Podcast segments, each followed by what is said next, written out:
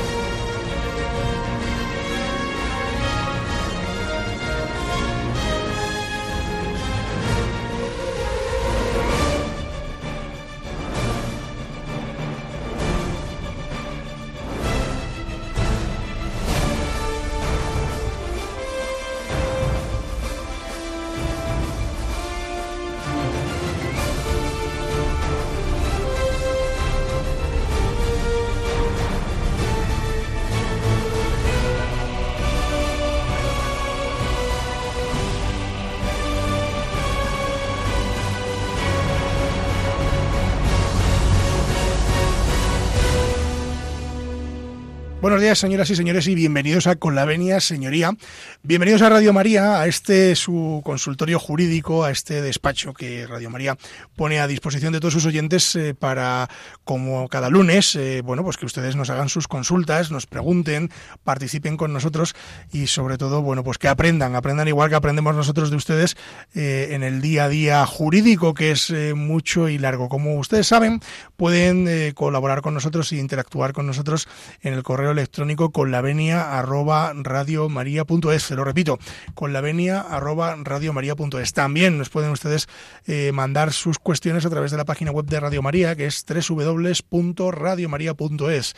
Estamos en Facebook, eh, en la página con la venia señoría, y también estamos en Twitter, en el, eh, bueno, con, el nombre que es con la venia guion bajo SR. También a través de la página mm, de redes sociales de Radio María, que nos pueden ustedes interactuar en cualquier momento y hacernos eh, las consultas que ustedes eh, bueno estimen conveniente.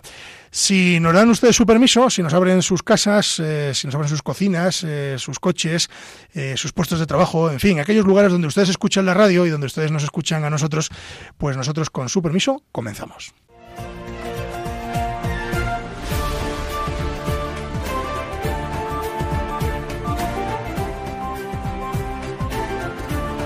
Tienen la palabra.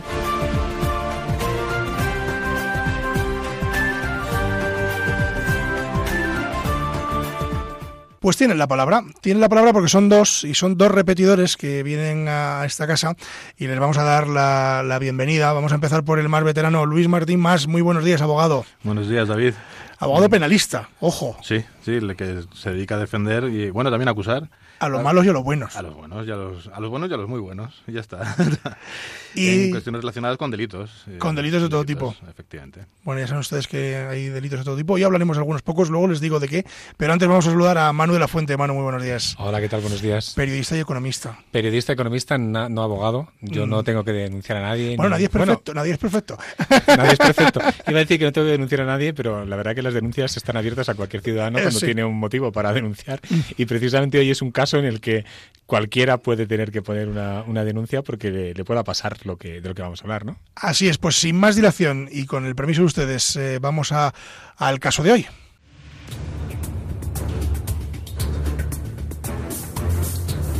El caso de hoy.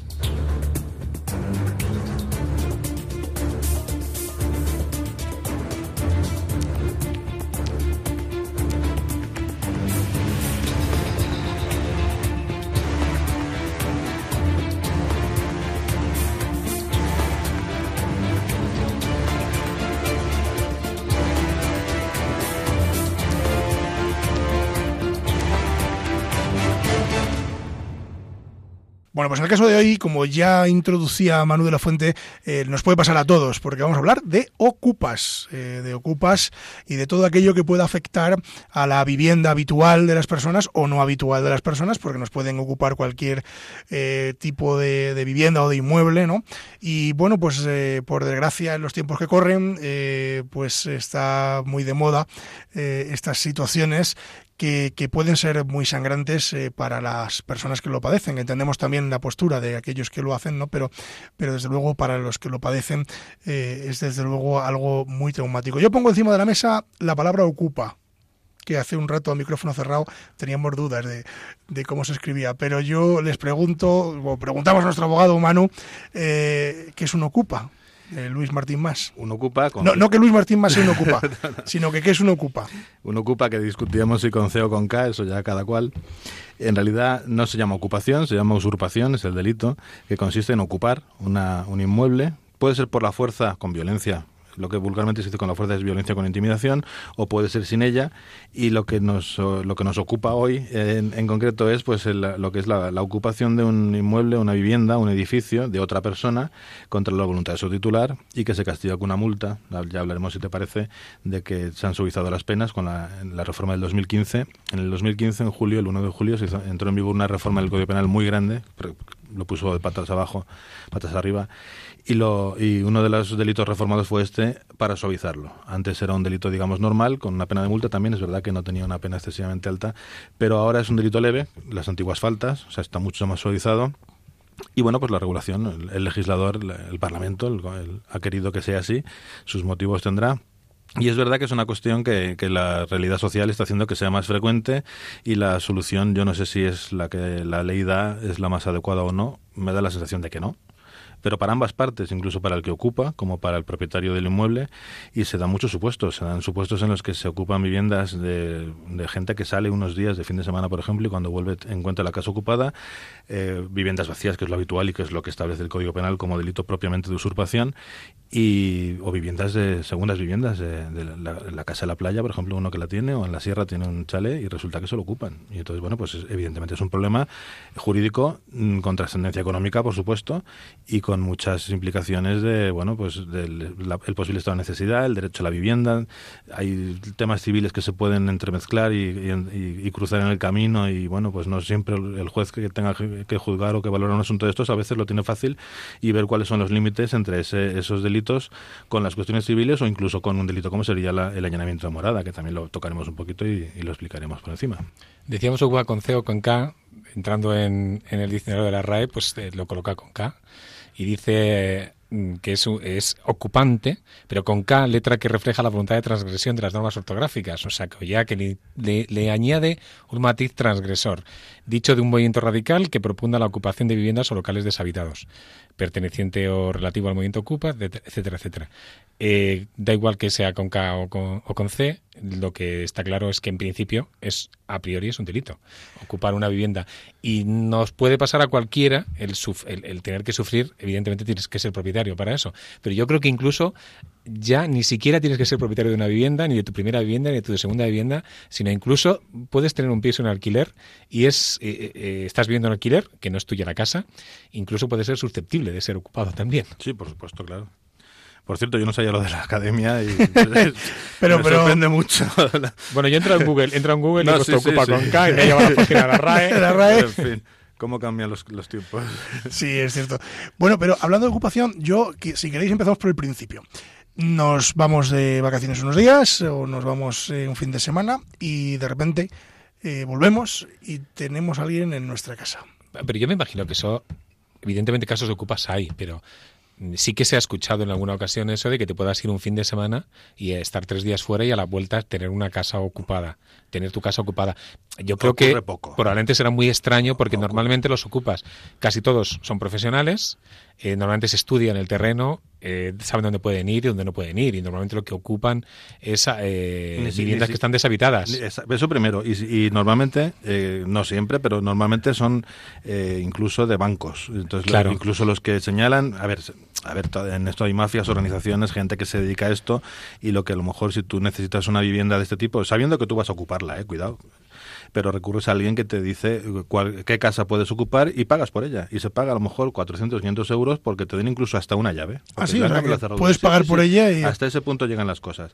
Entonces, se ha convertido casi en un negocio. Claro, y esa persona si lo hace más o menos bien y, lo hará eh, bien en favor de su cliente para que no le tenga molestias, será pues a lo mejor de un banco ese, ese inmueble que está desocupado, evidentemente, pero está descuidado incluso, no se preocupa.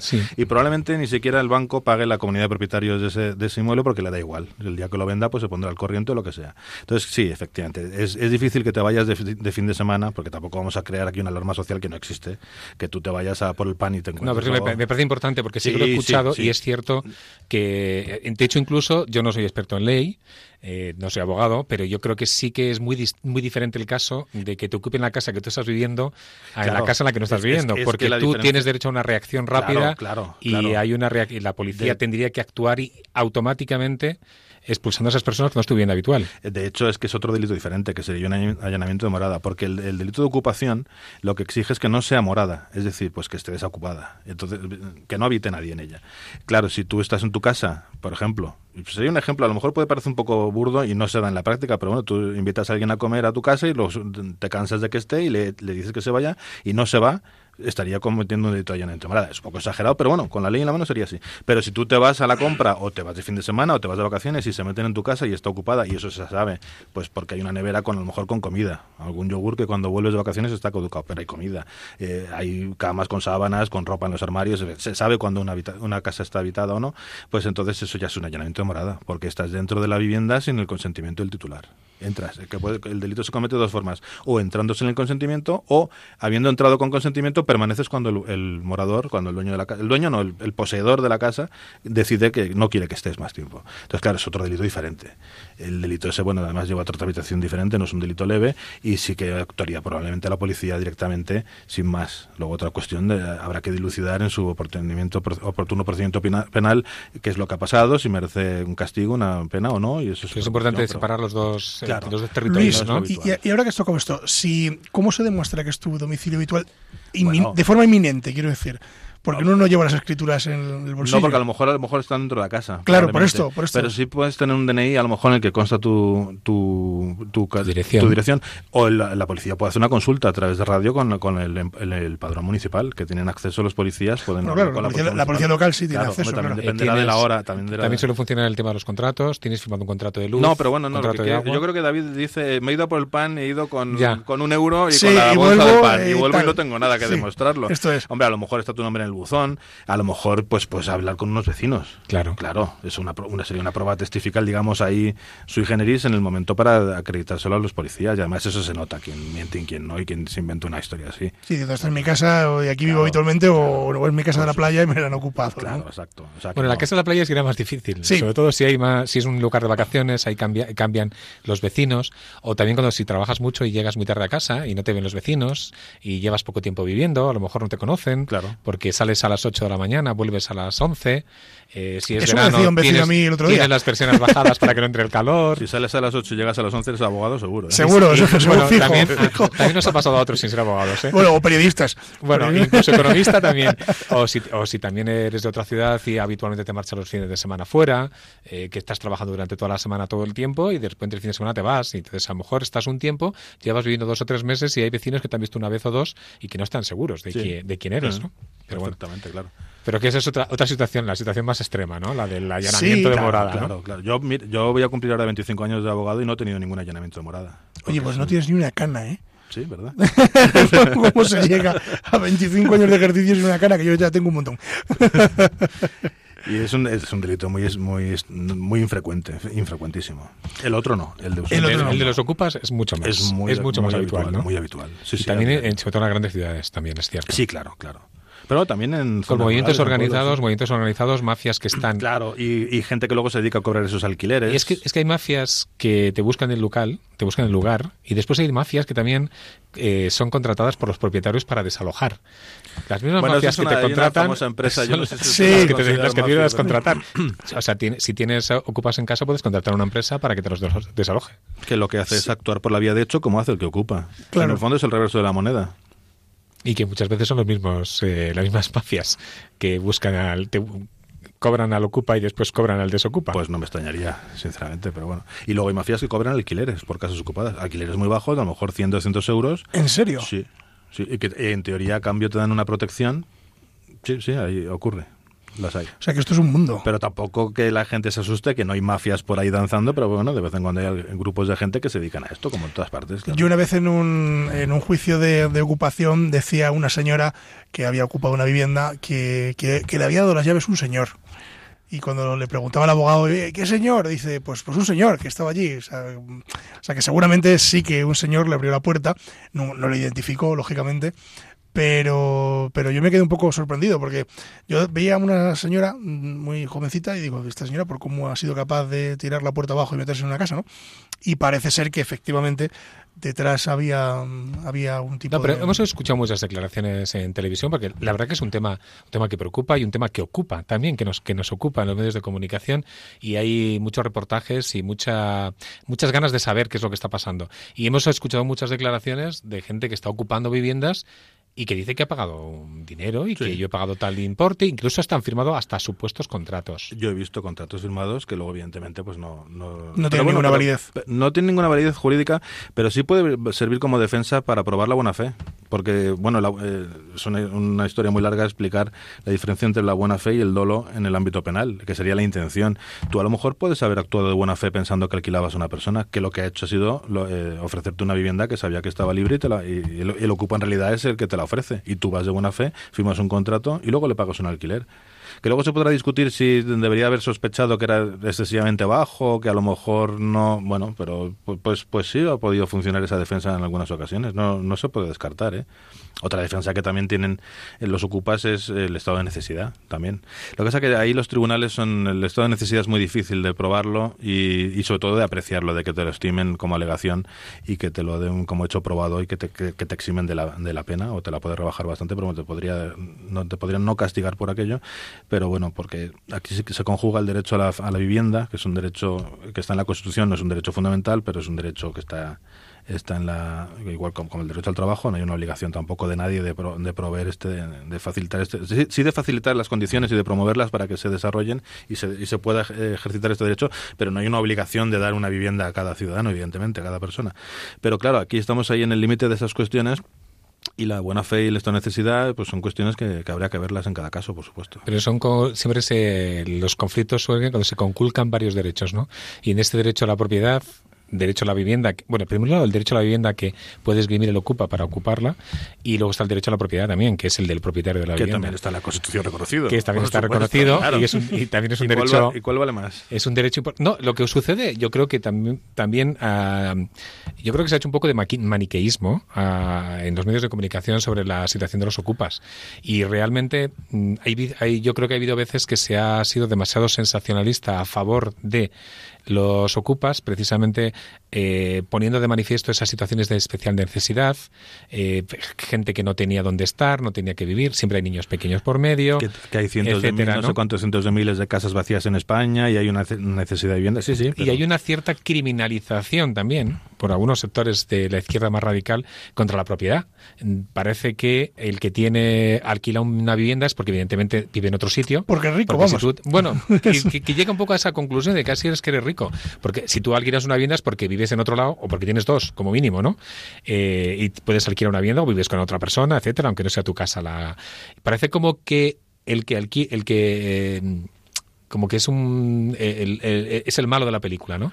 Cuando no nos planteamos por qué una persona tiene una vivienda o tiene dos viviendas, tiene tres, evidentemente puede haber sido un sinvergüenza o una sinvergüenza en su vida y haber, hecho, y haber hecho muchos delitos para llegar a tener tres pisos, pero a lo mejor es un, gran, un trabajador, alguien que se ha esforzado, alguien que tiene suerte o alguien que y hay que respetar también el derecho a tener una a tener una vivienda, a tener dos y a tener tres, y, el y hay que respetar el derecho de propiedad hasta para no usarlo si uno no quiere, porque tengo que usar yo todo lo que tengo. Yo a lo mejor tengo una pluma estilográfica que no utilizo. ¿Qué pasa? Yo, tengo una. De hecho, todos tenemos varias. Yo no la uso. ¿Alguien, quiere, no, yo la que he traído sí la uso. Pero alguien tiene que obligarme a mí a ejercitar los derechos de, de, de mis cosas. Yo a lo mejor tengo una casa en la playa y no, no voy en 10 años. ¿Y qué? Eso da pie a que alguien pueda utilizarlo. No diga, mire, es mi derecho de propiedad, de mi propiedad, de mi inmueble, y yo decido pues no utilizarlo. lo que, pasa es que estarías perdiendo valor y estaría Bueno, pero eso es mi problema. Pues como si yo no quiero cuidar la casa y no la pinto y el parque se levanta y me da igual. Pero si, si es mío, mientras no perjudica a un tercero. Mira, voy a hacer una dieta con la pluma. La última pluma que me regalaron no, no fui capaz de abrirla. O sea que por, no, por, no, tocarla. No sabía, no abrirla. No sé si tiene tinta siquiera. en fin. Pero, mira, te voy a contar otra cosa de, un, de una caja de galletas que traje yo de Londres eh, para regalársela a mi madre, de esas de, vamos, de, regalo, de, de, souvenir, ¿no? Y el otro día entro en, en el salón y, y, la tiene colocada encima de la tele. Y digo, ¿y las galletas dice dentro? Digo, pero si son para comer. No, decir, no, pero yo no la abro porque por si acaso no quiero usarla, ¿no? Digo, bueno, pues nada, porque se queden las galletas dentro de la caja, ¿no?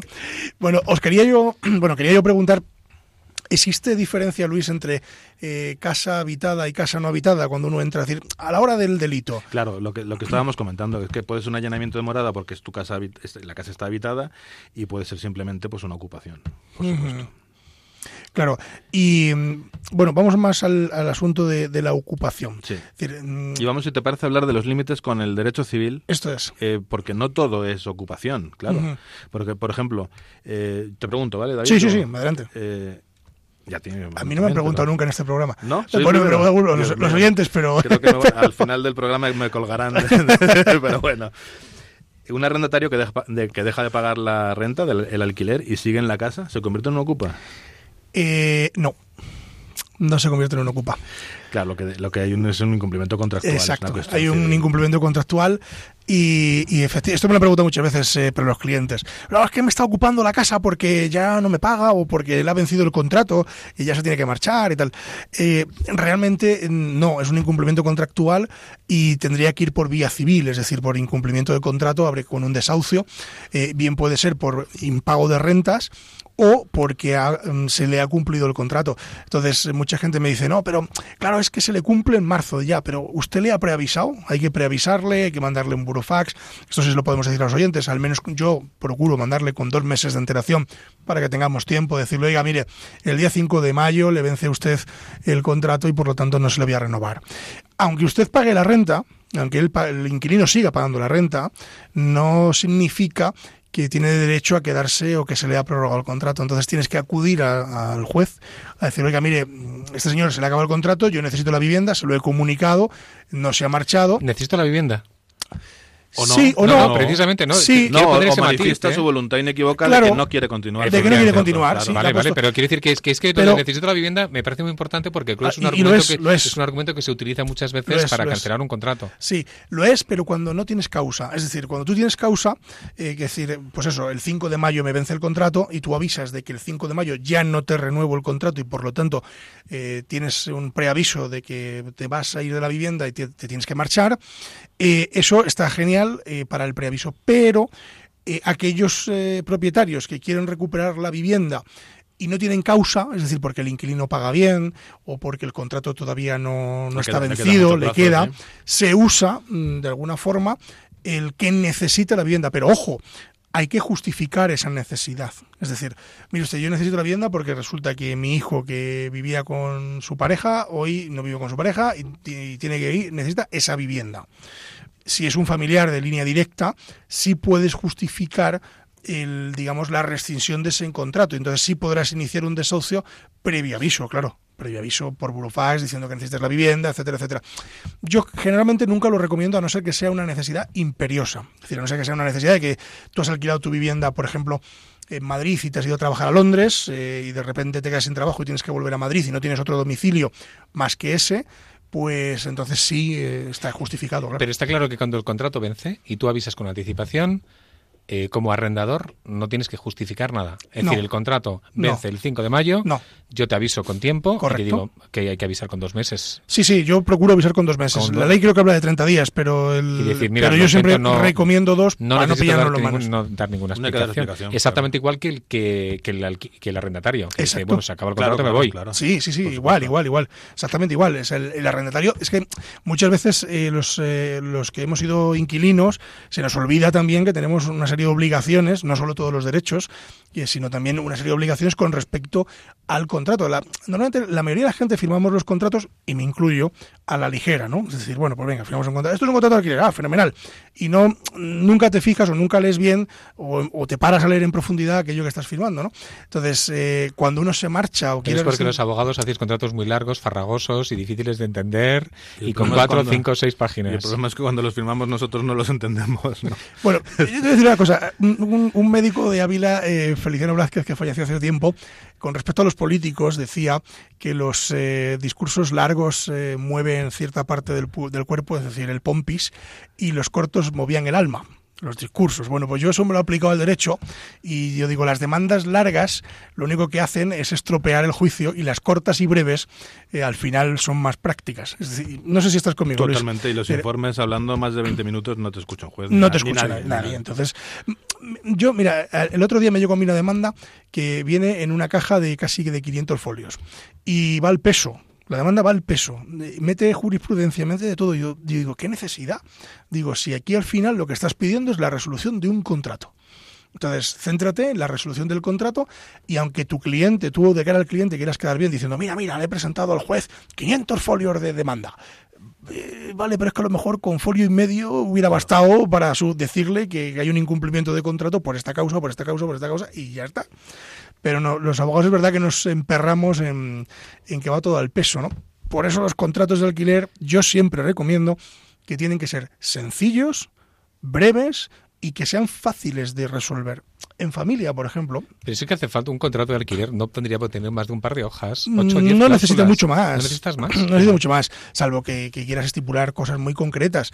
Pero, por ejemplo, en familia, el otro día, eh, hablando con un fiscal, con un fiscal de familia, eh, en el pasillo me decía, oye, ¿tú qué convenio me presentas? Digo, pues mira, este tal. Ah, pues bien, bien. Dice, que los que han venido antes han presentado 14 folios ah, de convenios. Es una locura, una auténtica locura. ¿Por qué? Porque al final quieres regular tanto, tanto, tanto, tanto, tanto, que al final lo que estás creando es una contradicción permanente en el contrato. Entonces, eh, cualquier tipo de documento, desde mi punto de vista, eh, contractual debe ser conciso, breve y muy lo, más técnico posible, pero no, en, el, lenguaje, sino eh, técnico en la manera concreta, digamos, preciso, de, preciso, esto es, preciso. Yo creo que debe ser así. Yo sí quería volver al tema de los ocupas. Venga. y quería volver a. Sí, porque hemos, hecho... también, porque el civil no me gusta nada. ya le he visto yo ahí que está ahí con la cara diciendo. Yo quería, quería introducir un elemento, ¿no? Un elemento, ¿no? Es diferente cuando el ocupado es una persona física, un señor, una señora, a si es una institución. Es decir, eh, si es una, eh, una entidad pública, porque también es verdad que hablamos de ocupaciones de, de pisos, o de casas, pero también hablamos de ocupaciones. En momentos determinados se han ocupado edificios enteros, también con una, en algunos casos, con una eh, intención cultural. Conocemos espacios que se han utilizado, que se han ocupado, que estaban abandonados hace tiempo, que pertenecen a instituciones públicas y se han utilizado como centros culturales, etcétera. ¿Se puede establecer matices en cuanto al Código Penal? No distingue el Código Penal a efectos de la comisión del delito. Lo que sí que hay es un matiz en cuanto a la perseguibilidad. Porque si el, propietario no manifiesta la oposición, es uno de los requisitos que no, no está en el Código Penal, pero lo ha establecido la jurisprudencia del Tribunal Supremo, si no se queja el dueño, pues entonces no hay nada que hacer, porque en, realidad se convertía en un, en un precario. Estoy consintiendo en que estén y ya está. Entonces ya se el, el, consentimiento o la inacción del propietario. Y lo que yo creo que lo decías porque ha habido alguna cosa en el, del Ayuntamiento de Madrid. Sí, bueno, y también en Barcelona. Bueno, pues y que lo que pasaba es que había un consentimiento, había una dejación de... No dejación, a ver, una permisividad, pues se, se permitía y ya está. Eso no es una ocupación. Porque no hay oposición del No, pero también es cierto que, no sé, buscando el fin de esa ocupación, un local público abandonado que se está echando a perder que, que, no que es de una entidad pues una entidad pública y que se ocupe por una serie de personas para hacer una serie de actividades culturales yo creo que redundan positivamente en la sociedad sin, sin, sin crear un mal específico a nadie que, muchas veces las acciones las tenemos que medir por el mal que generamos en los demás. Lo que el ocupa genera un mal en el propietario. lo que, lo que ocurre eh, y ahora ya yo como ex cargo público que fui en su día al final la administración tiene que velar porque todos esos edificios estén en uso o, al menos mm, de forma controlada porque mm, la administración es eh, un, gigante con pies de barro, ¿no? Eh, les cuesta mucho pues desocupar en ese edificio o, hacer algo, porque a lo mejor esa gente que ha ocupado el edificio podría estar en ese edificio de forma arreglada. Es decir, muy probablemente, muy probablemente el ayuntamiento tenga, o la Diputación, o la Junta, quien sea, eh, o la Comunidad de Madrid tenga resortes suficientes para poder que esa asociación, ese colectivo, etcétera, etcétera, pueda acceder a ese edificio de forma legal. Lo que pasa que, bueno, como decía bien Luis, hay cierta permisividad para que, bueno, pues están ahí, eh, digamos que miramos para otro lado y, no se actúa eh, para, digamos, que, el edificio vuelva, digamos, al, lado público, ¿no? Yo lo veo así, es decir que... es que es lo que decía del Supremo, y, os digo la sentencia que es del año 2011, la 143 del 2011, que dice, no la voy a leer evidentemente, que dice en, esa, en aquel caso no había la más mínima referencia a una ocupación en contra de la expresa y, directamente, y directa prohibición del titular. Claro. Es decir, tú puedes empezar eh, la ocupación como si fuera un delito. Entró, cambió la llave, no, el, contra la voluntad del bueno, el dueño no sabe que entro y me quedo allí con vocación de permanencia y ocupo el lugar. Me da igual que sea un, para hacer un centro comercial, eh, un centro cultural o para, para vivir, me da lo mismo. En cuanto el dueño se entera, en este caso pues un ayuntamiento, un organismo público, una ONG, por ejemplo, o un titular, un particular o una empresa, me da igual. Si una vez que el dueño lo sabe, no hace nada por impedirlo, en realidad lo están consintiendo.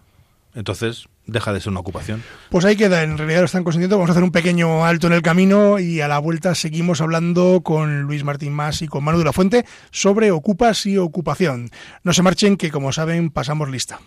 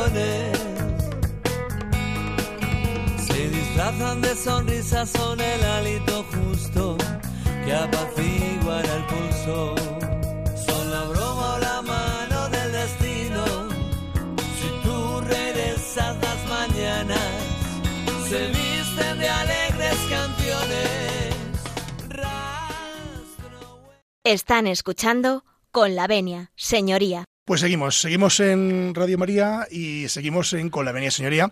Están con nosotros eh, Luis Martín Más, que es abogado, y Manu de la Fuente, que es periodista y economista. Eh, y bueno, pues estábamos hablando de ocupas, pero bueno, eh, hay otras formas de ocupar, que es, ¿cómo sería esto, Luis? Y yo, ya que te he hecho la primera pregunta de la historia del programa, quiero hacer la segunda. Venga, vamos a, ver, al lío. David. Eh, un precarista, un precario, ¿Sería una ocupación? Pues se asimilaría a una ocupación, aunque realmente no lo es, porque es aquella persona que carece de título para estar en un, en un inmueble. Es decir, eh, no sería exactamente una ocupación como tal, sino sería, bueno, pues eh, voy a poner un ejemplo que me ha ocurrido hace bien poquito. Eh, familia que, bueno, por los motivos que sea, les embargan el piso y siguen viviendo dentro de la vivienda. Ese piso sale a subasta y lo compra un tercero. ese tercero en vez de ejercer una acción de ocupa, eh, digamos por un delito de ocupación, lo que va a ejercer es un delito por precario, es decir, una acción, eh, una acción, perdón, una acción por precario, eh, va, va, a hacerla de forma que va a pedir a las, a las personas que están dentro de ese inmueble que muestren el título por el cual eh, tienen derecho a estar allí. Lógicamente no le tienen, porque no tienen contrato de alquiler y lógicamente ya no son propietarios del inmueble porque ha ocurrido eh, todo esto que os el, Perdona que te interrumpa, el, título, para que lo entiendan los oyentes, es la justificación, digamos. La justificación, esto es. la forma por la que tiene derecho a estar, a estar allí. Es decir, o bien el, precario es una figura jurídica. Es una figura jurídica. Sí. sí. Yo porque si vamos a la definición de precario, cualquiera de nuestros oyentes podría pensar que estamos hablando de una persona concreta que, tiene pocos recursos económicos. bueno, es que, es que pero bueno, es una figura jurídica. El, origen es jurídico, porque yo siempre he tenido la idea, yo soy penalista, ¿eh? y no, aunque he estudiado Derecho Civil, lógicamente, pero el precarista es el que está eh, ejercitando un derecho, pero porque el, que el, el, propietario del inmueble, en este caso, se lo permite. En el momento que diga, ya está bien, ya no quiero que sigas, pues como no tiene un título, no tiene una justificación para estar, pues acabo la historia. Mire, yo pongo otro ejemplo menos dramático que el del embargo. Eh, padre eh, o padrastro, en este caso es un ejemplo real, ¿eh? padrastro que se casa con una señora y a la hija de esta señora le presta o le deja un piso para que viva con su pareja. Eh, bien, todo va bien hasta que el padrastro y esta señora sin pagar nada sin pagar nada a cambio, ¿sí? sin pagar renta, sin pagar nada. Entonces esta señora se mete en casa de, de, su padrastro con su pareja y el padrastro pues al tiempo sale mal con la que es su mujer se divorcian y mm, entonces el padrastro eh, de repente dice, ah, que me acuerdo que tengo un piso que se le he prestado a la hija de mi ex mujer. Y entonces, ¿y ahora qué hago? Pues el señor realiza una acción por precario. Tiene que iniciar un procedimiento, un desahucio por precario, técnicamente el procedimiento se llama así, desahucio por precario, eh, porque esa hija de su ex mujer no tiene ni contrato, ni es titular del inmueble y tampoco ha ocupado la casa por la fuerza. Le han permitido estar allí. Claro, tenía su título era el consentimiento. El consentimiento, sí, que es un consentimiento verbal, no hay nada por escrito, y sin embargo, mm, ¿cabría la figura del delito de ocupación desde mi punto de vista? No. No, no, no. porque no ha habido fuerza en las cosas. No, y porque no, había, no había, eh, no estaba contra la voluntad inicialmente del, propietario. Correcto. consintió, se lo dejó. Eso es. Y eso no lo convierte luego en delito porque el, el, propietario cambie de opinión. No. No. No. Eso ya sigue siendo una cuestión. Puedo poner otro ejemplo para que los oyentes eh, lo, lo, vean. Eh, en las herencias. Herencia del padre a los hijos, que la casa del pueblo le toca a fulanito, pero da la casualidad de que el otro hermano está, está viviendo en ella. Entonces, eh, hay dos opciones. Una, que el hermano sea buena gente y deje seguir viviendo allí a, la persona, bueno, a su hermano, o que inicie una acción de desahucio por precario diciendo, oiga, mira, eh, la casa es de nuestros padres, pero en herencia me ha tocado a mí, yo ya tengo título de propiedad de esa casa y tú vives en esa vivienda, pero estás en precario. Bueno, te yo te diría una tercera alternativa. Vale, Suponiendo que eh, el padre haya dado varias, varios bienes a los diferentes hijos, salvo que se le haya dado todo a uno, eh, pues que haga un intercambio, un intercambio. Es decir, si yo he dejado, si el padre ha dejado en herencia la casa a uno de los hijos y es el otro el que está viviendo, se supone que al otro le ha dejado algo. Seguramente. Entonces que se lo intercambien y que si quiere, si quiere, claro, si están de acuerdo los dos, ¿no? Sería una tercera alternativa. Un, tema que a lo mejor podríamos hablar un día, aunque no es mi materia, sería el sentido del humor en los testamentos. Sí, bueno, bueno, bueno, bueno. Y las faenas que se dejan, eh, porque a veces dan más problemas las herencias. Pues os voy a contar una anécdota, hombre. testamento.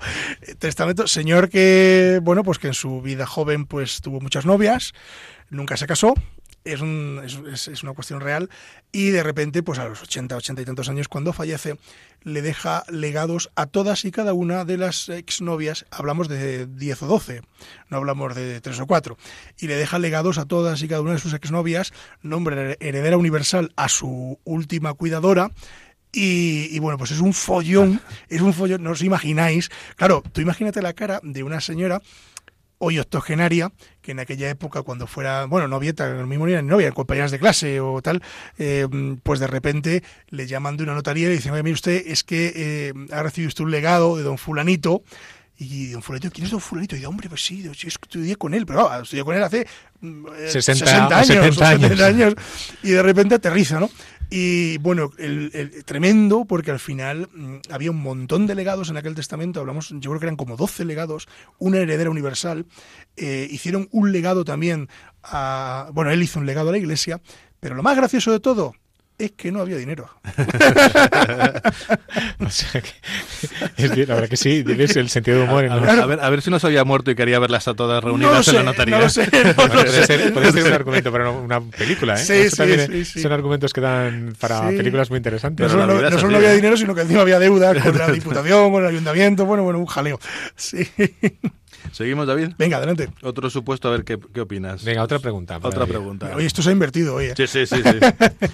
Subarrendatarios en arrendamientos no consentidos. Lo voy a explicar. Es decir, por ejemplo, eh, yo tengo una casa alquilada, un piso, por 500 euros, pero yo me entero de que a Pepito le interesa la casa y le digo, oye, ¿te interesa por 600? Y dice, vale. Entonces me paga mis 600 y yo le pago 500 al, al, dueño. Yo no estoy en la casa, está Pepito y yo gano 100 euros al mes.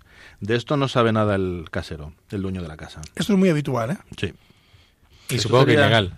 Y supongo que ilegal, totalmente ilegal. No se puede, bueno, a no ser que si lo prohíbe expresamente, el, que normalmente lo prohíben los, eh, los contratos de alquiler, generalmente prohíben expresamente el subarriendo pero incluso aunque no lo prohibiera, para mí es ilegal, sí, para mí sería, sí sería ilegal.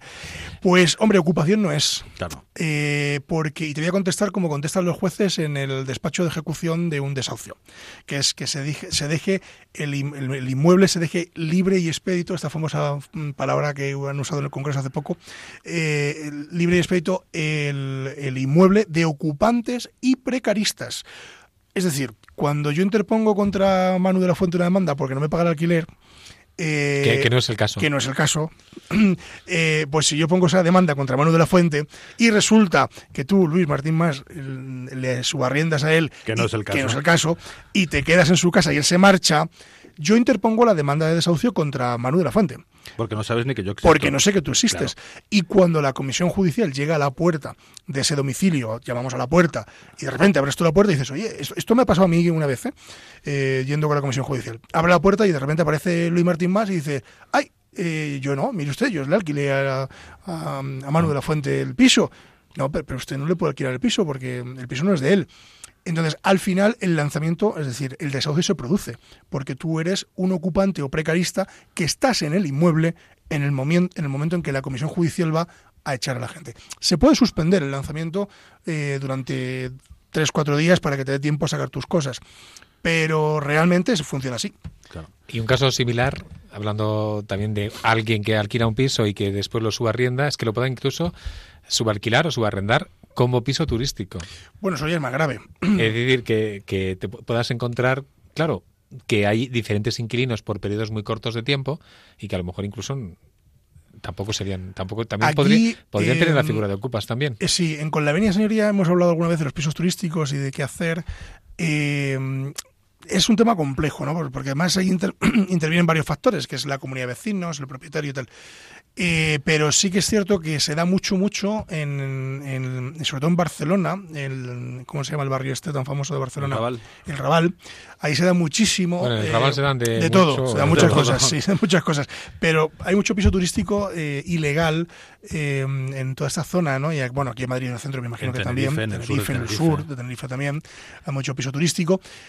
¿Con consentimiento del dueño sin él? Pues en algunos casos me imagino que con consentimiento y en la mayoría sin consentimiento del dueño. Yo, entiendo que generalmente lo hacen los dueños directamente.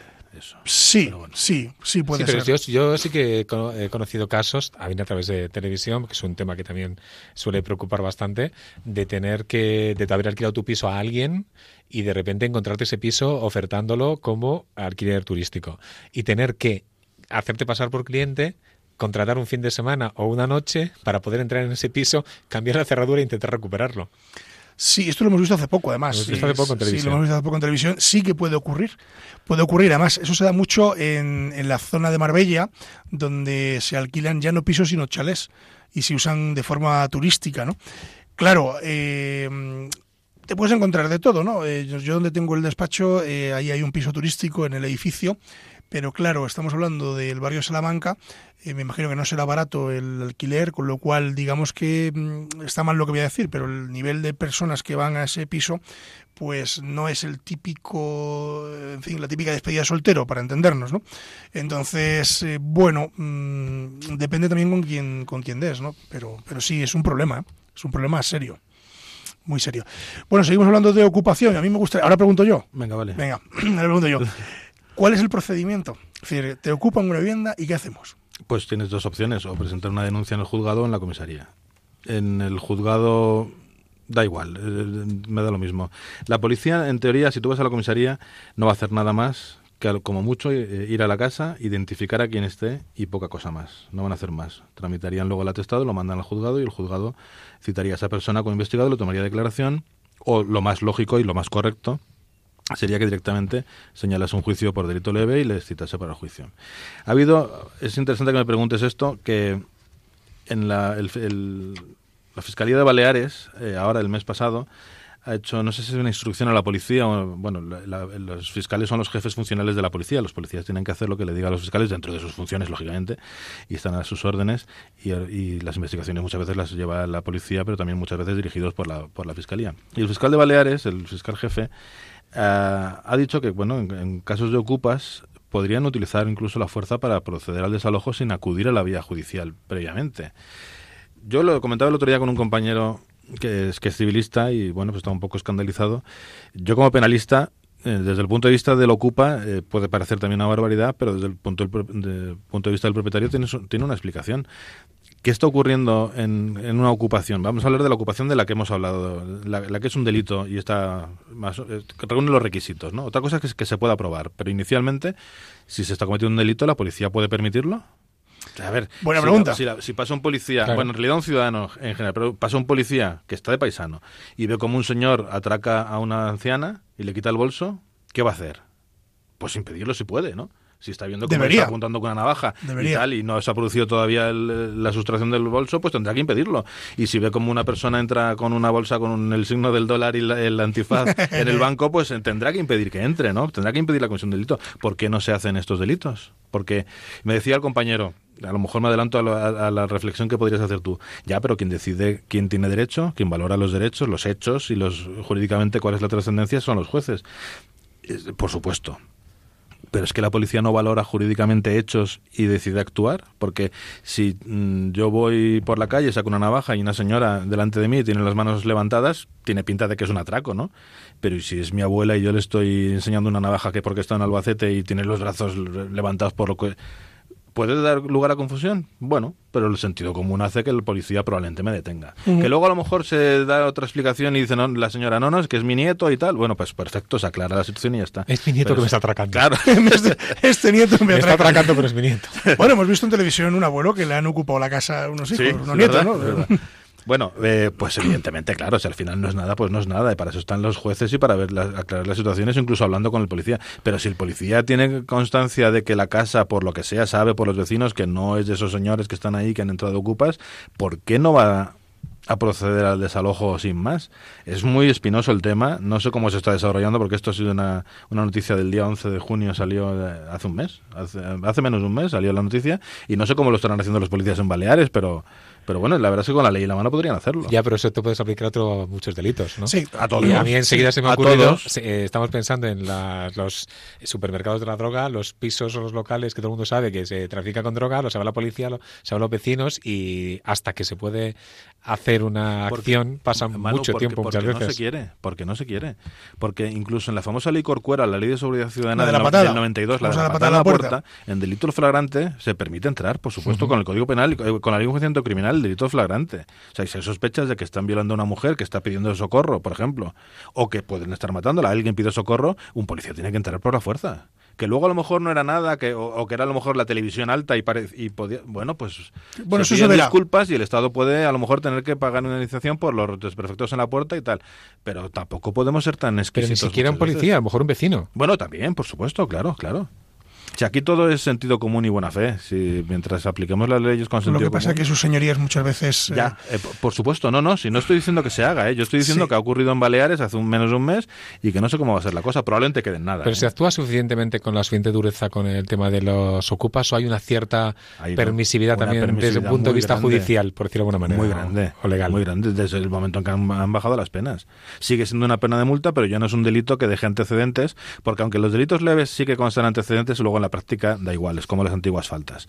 Y las penas han bajado en la cuantía mucho. Es que a lo mejor te ponen una multa de mil y pico, mil poco euros y llevas a lo mejor ocho meses, diez meses de ocupa, es que te merece la pena para eso. Entonces incentivan el no, no alquilar que la gente no pague un contrato del que, que pague un alquiler, me meto de ocupa y luego me sacan, me echan, me van a una multa. Bueno, ¿qué es eso? ¿Como el equivalente a dos meses de, de alquiler? Y sí que hay ocupas profesionales que llevan viviendo de la ocupación y se van de un sitio a otro y ya está. A otro, y, a lo mejor... Y, gente de alquiler, que claro, igual, ¿eh? Claro, que, que no pagan y, se van de un sitio a otro.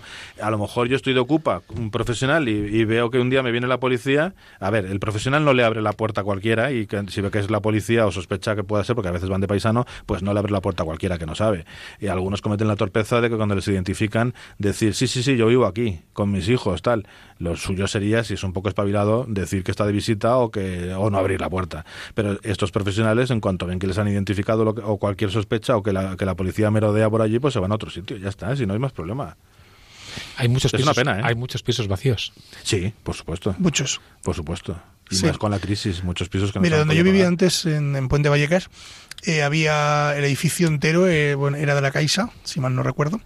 Y bueno, pues eh, estaba prácticamente todo vendido y tal, pero el edificio al lado, que era de la misma promoción, estaba, estaba prácticamente ocupado, no entero, pero prácticamente.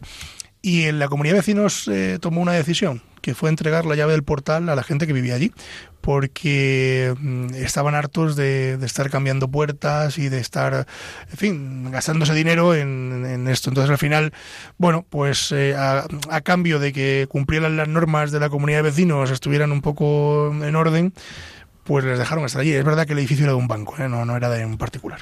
Eso sí que es cierto. Y también es verdad que lo que has comentado al principio del programa, que yo conozco el caso de piso que, que ocupado, no pagan en la comunidad, es de un banco, nadie sabe nada. Los bancos no pagan la comunidad Nadie paga y pasan meses hasta que... Sí. Pero mira, yo por concluir, que nos queda ya muy poquito, eh, os contaré que yo antes, hace mm, como cinco años, hacíamos muchísimos desahucios de alquiler. Y un día viene una señora y me dice, mira, quiero hacer este alquiler de este desahucio y tal. Ah, pues muy bien. Y me pongo a leer el nombre y digo, uy, ¿cómo me suena a mí este señor? Digo, qué cosa más rara. Digo, total, que le meto en el programa nuestro que tenemos del despacho de gestión y meto el nombre y digo, uy, pero si le he desahuciado hace seis meses. Es decir, había vuelto a hacer, era de alquiler, eh, ojo, y había vuelto a hacer la misma jugada. Por eso digo que en esto de la vivienda hay mucha picaresca.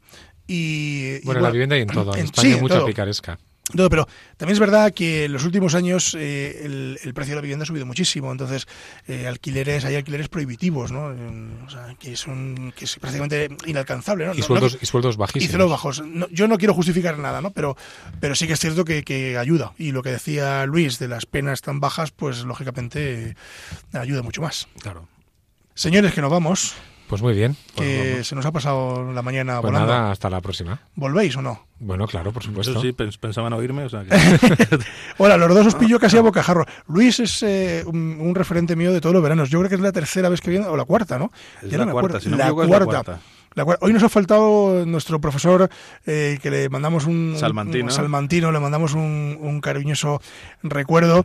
Y, pero bueno, le tendremos, le tendremos. Seguro que mm, volveremos a contactar con él, que es, que es majísimo. Además, da gusto hablar con él. Sí, profesor de la Universidad Pontificia y es, José Julio es, extraordinario. Procurador. Procurador, era procurador, sí, efectivamente, es procurador de tribunales en Salamanca. Manu de la Fuente. Gracias. gracias a ti por ¿Te invitarme. otro día? Otro día, cuando me llames aquí. Yo es que me siento, Yo lo dejo, lo dejo todo y vengo. Yo me siento raro porque estoy al otro lado cuando debería de estar tú, deberías de estar tú en mi posición. Bueno, pero ya va pasando tiempo, ¿eh? Ya va pasando tiempo. Luis Martín Mar, gracias. Siempre te meto en unos líos. Me encanta. Pues nada, te vienes otro programa y, seguimos. A los dos, muchísimas gracias. Eh, buenos días. Y a todos ustedes que nos vamos, nos marchamos, eh, pueden ustedes, como siempre, hacernos llegar, como les decía al principio del programa, sus peticiones a través del correo electrónico con la venia arroba radiomaria.es. Se lo repito, con la venia arroba radiomaria.es. También nos pueden escribir, porque normalmente nunca lo digo, pero nos pueden escribir al Paseo de Lanceros 2 eh, en Madrid eh, a, la propia emisora y nosotros les eh, prometemos que leeremos sus cartas y les atenderemos eh, puntualmente. Y sin más que decirles que nos marchamos, que nos quedamos sin tiempo, que les esperamos el próximo lunes en Con la Venia Señoría y decirles que la justicia, si es justa, es doblemente justicia. Buenos días.